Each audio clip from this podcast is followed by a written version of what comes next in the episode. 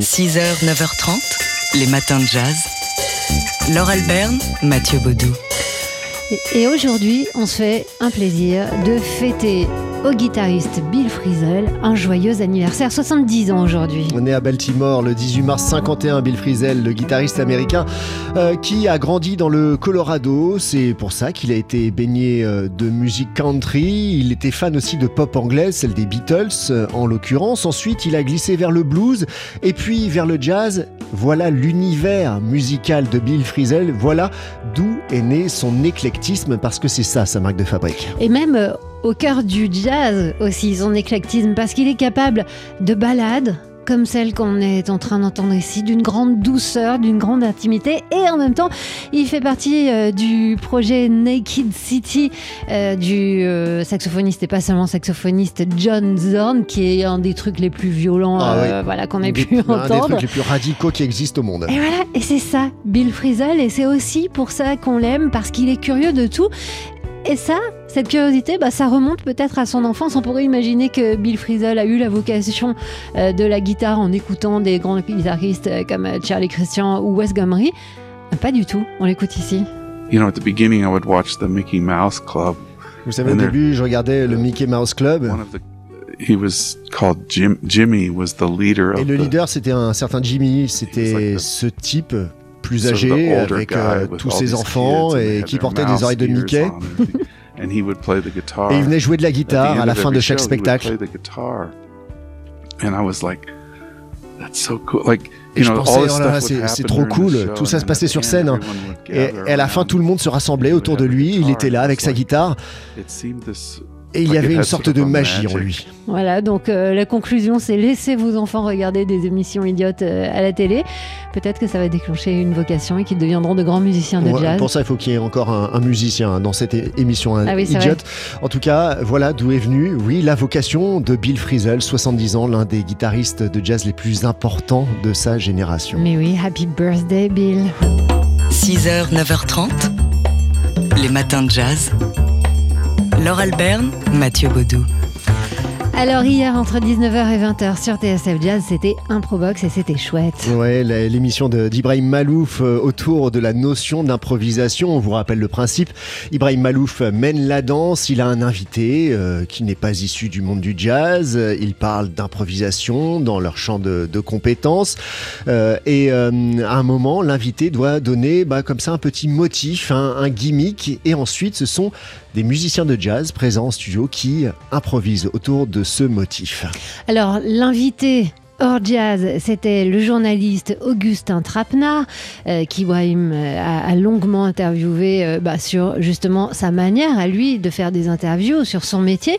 Et les musiciens présents, c'était le trio du guitariste Samuel Strouk. Alors, on, va tout de suite vous faire écouter le, passage musical, l'indication musicale donnée par Augustin Trapenard. Mais auparavant, il faut quand même préciser comment lui est venue cette idée. Il a expliqué avait grande admiration pour les musiciens qui, euh, une admiration et, un amusement pour les musiciens qui imitent leur propre instrument. Et il a cité Louis Armstrong qui, sur scène à Berlin, à l'occasion d'une version de Mac a chanté euh, sa propre trompette.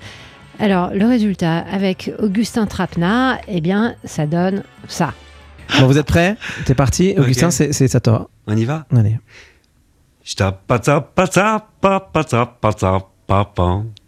Et nos invités en direct sur TSF Jazz vont maintenant improviser autour de ce thème qui a été inventé par Augustin. Et nos invités musique, c'est euh, Damien François à la batterie, Guillaume Marin à la basse et le tout l'idée par euh, mon ami guitariste Samuel Strouk.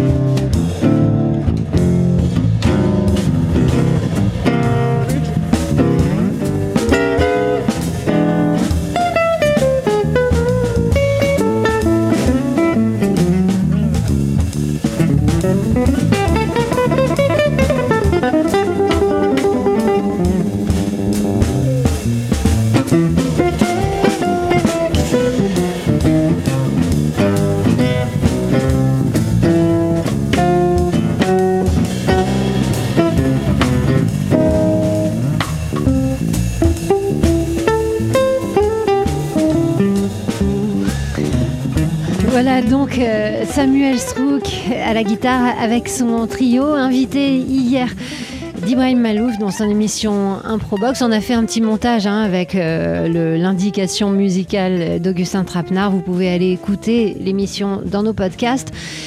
Et vous pouvez aussi la regarder puisqu'elle été proposée en même temps en Facebook Live. Et ça vaut franchement le coup d'avoir aussi l'image euh, parce que comme ça, bah, vous verrez la banane d'Augustin Trapenard d'être euh, invité euh, par Ibrahim Malouf. C'était hier entre 19h et 20h en direct sur TSF Jazz. 6h, 9h30, les matins de jazz. Laure Alberne, Mathieu Baudou. Et aujourd'hui, on est content. Oui, c'est vrai. Non, on est content parce que euh, Jusqu'ici. la maison d'édition Le Mot et le Reste a la bonne idée de rééditer un joli livre de Claire Julia consacré à l'enfance de Louis Armstrong. Little Louis, c'est son titre. Il était sorti euh, l'an dernier, quasiment un an jour pour jour. hein. C'était euh, juste avant le, le confinement. Du coup, c'est une bonne idée de le, le Oui. rééditer. Enfin, ça tombe encore peut-être mal, quoique les librairies vont rester ouvertes euh, ce coup-ci. Euh, cette en- enfance de Louis Armstrong, oui, c'est ça qui a inspiré Claire Jul- Julliard pour ce, ce roman. Car oui, c'est un roman, même s'il est extrêmement documenté, des années de documentation ont été nécessaires à Claire Julliard pour plonger dans les 18 premières années de Louis Armstrong, cette enfance dans la misère et la violence à la Nouvelle-Orléans. C'est l'histoire d'un enfant qui est né dans les bas-fonds de la Nouvelle-Orléans, donc euh, au début du XXe siècle, en 1901, euh, à l'ère de la ségrégation, dans un contexte personnel d'abandon et de misère. Et c'est l'histoire d'un sauvetage par l'art.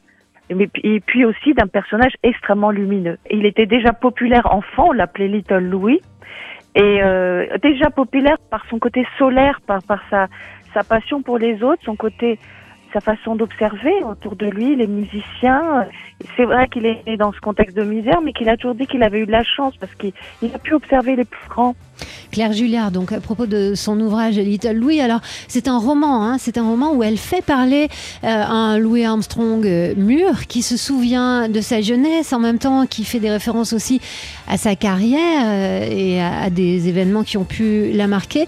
Et on, sent un, un véritable amour pour son personnage, car oui, c'est un personnage, ce Little Louis. Donc, au cœur de cet ouvrage qu'on vous propose de gagner sur notre site euh, TSF Jazz. C'est toute la journée, c'est notre cadeau du jour avec le mot de passe trompette. Et en attendant, Louis Armstrong, on l'écoute ici avec le St. Louis Blues.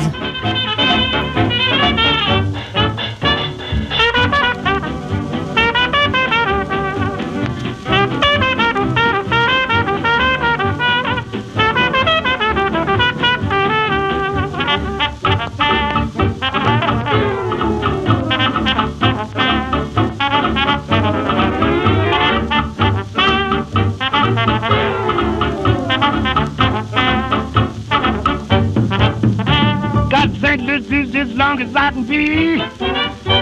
Now my guy got a heart like rock in the sea. Oh, bleed my soul, my baby's trying to quit me. Got. Louis as long as I can be. Oh, oh, baby, my soul, my baby's trying to quit me. Swing out there, Lottie.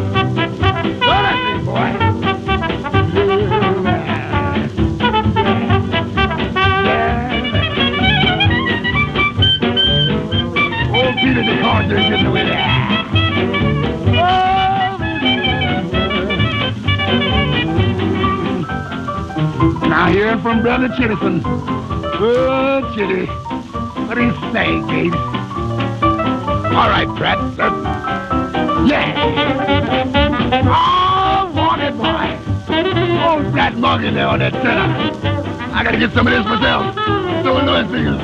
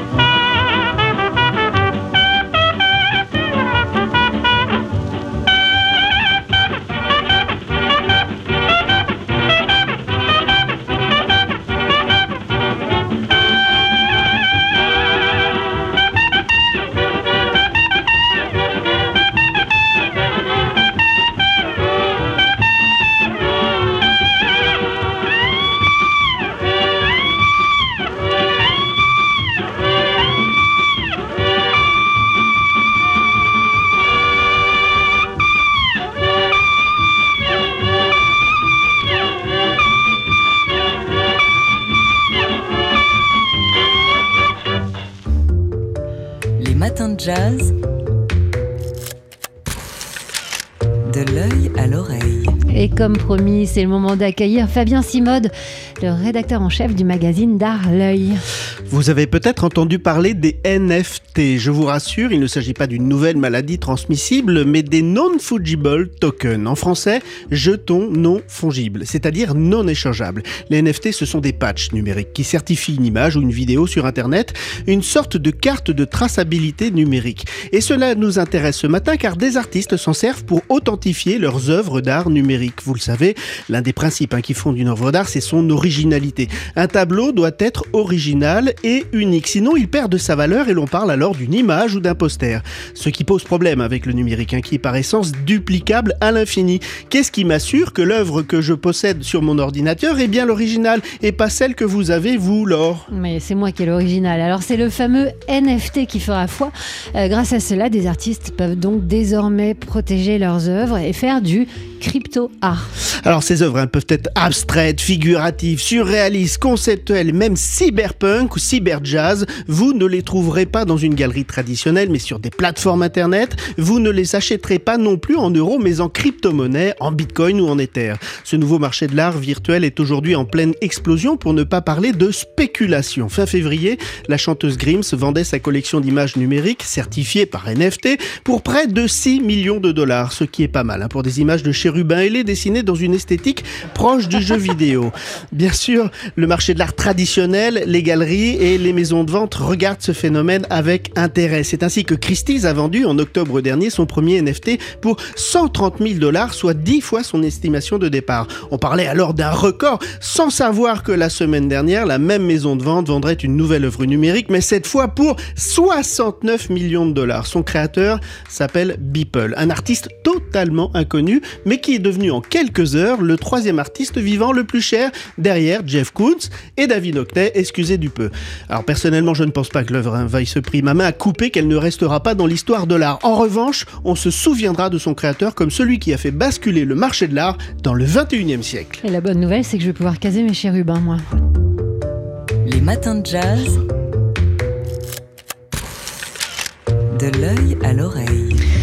Et c'est le moment de retrouver Fabien Simode, rédacteur en chef du magazine d'art L'œil. Et oui, alors on sait la société Moulin-Sart hein, qui gère l'exploitation commerciale de Tintin, protectrice, très protectrice même puisqu'elle poursuit devant la justice Xavier Marabout pour contrefaçon et atteinte au droit moral. Le peintre a en effet eu la mauvaise ou la bonne idée de réaliser une série de toiles dans laquelle il met en scène Tintin dans l'univers du peintre Edvard de Pearl, mais en compagnie de jeunes femmes très légèrement vêtues. Alors au Journal des Arts, l'artiste a déclaré se moquer du personnage de Tintin qui présente la particularité d'évoluer dans un milieu dépourvu de femmes, ce qui ne fait pas rire l'avocate de la société euh, Moulin-Sart qui réclame 12 500 euros de dédommagement.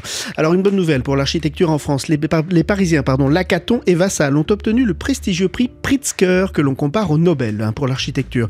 Le dernier architecte français à l'avoir reçu est Jean Nouvel et c'était en 2008. C'est une bonne nouvelle pour l'architecture puisque Lacaton et Vassal ne sont pas des adeptes du grand geste architectural à la guérie, mais de la rénovation de l'existant. Détruire est violent et coûteux, disent-ils. Ce sont eux hein, qui ont notamment rénové le palais de Tokyo à Paris, c'était en 2012.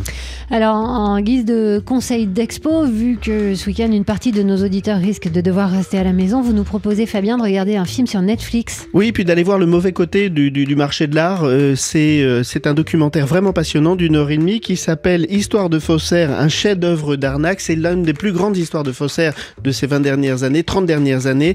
Euh, des tableaux de Pollock, Motherwell, une soixantaine de tableaux vendus par l'une des plus grandes galeries américaines, plus de 80 millions de dollars avant de passer sur le second marché. Et tous les acteurs de cette chaîne, c'est-à-dire du faussaire au, à l'arnaqué, à l'arnaqueur, tout le monde est interviewé. C'est vraiment passionnant. C'est un, c'est un théâtre, c'est un vaudeville. C'est super.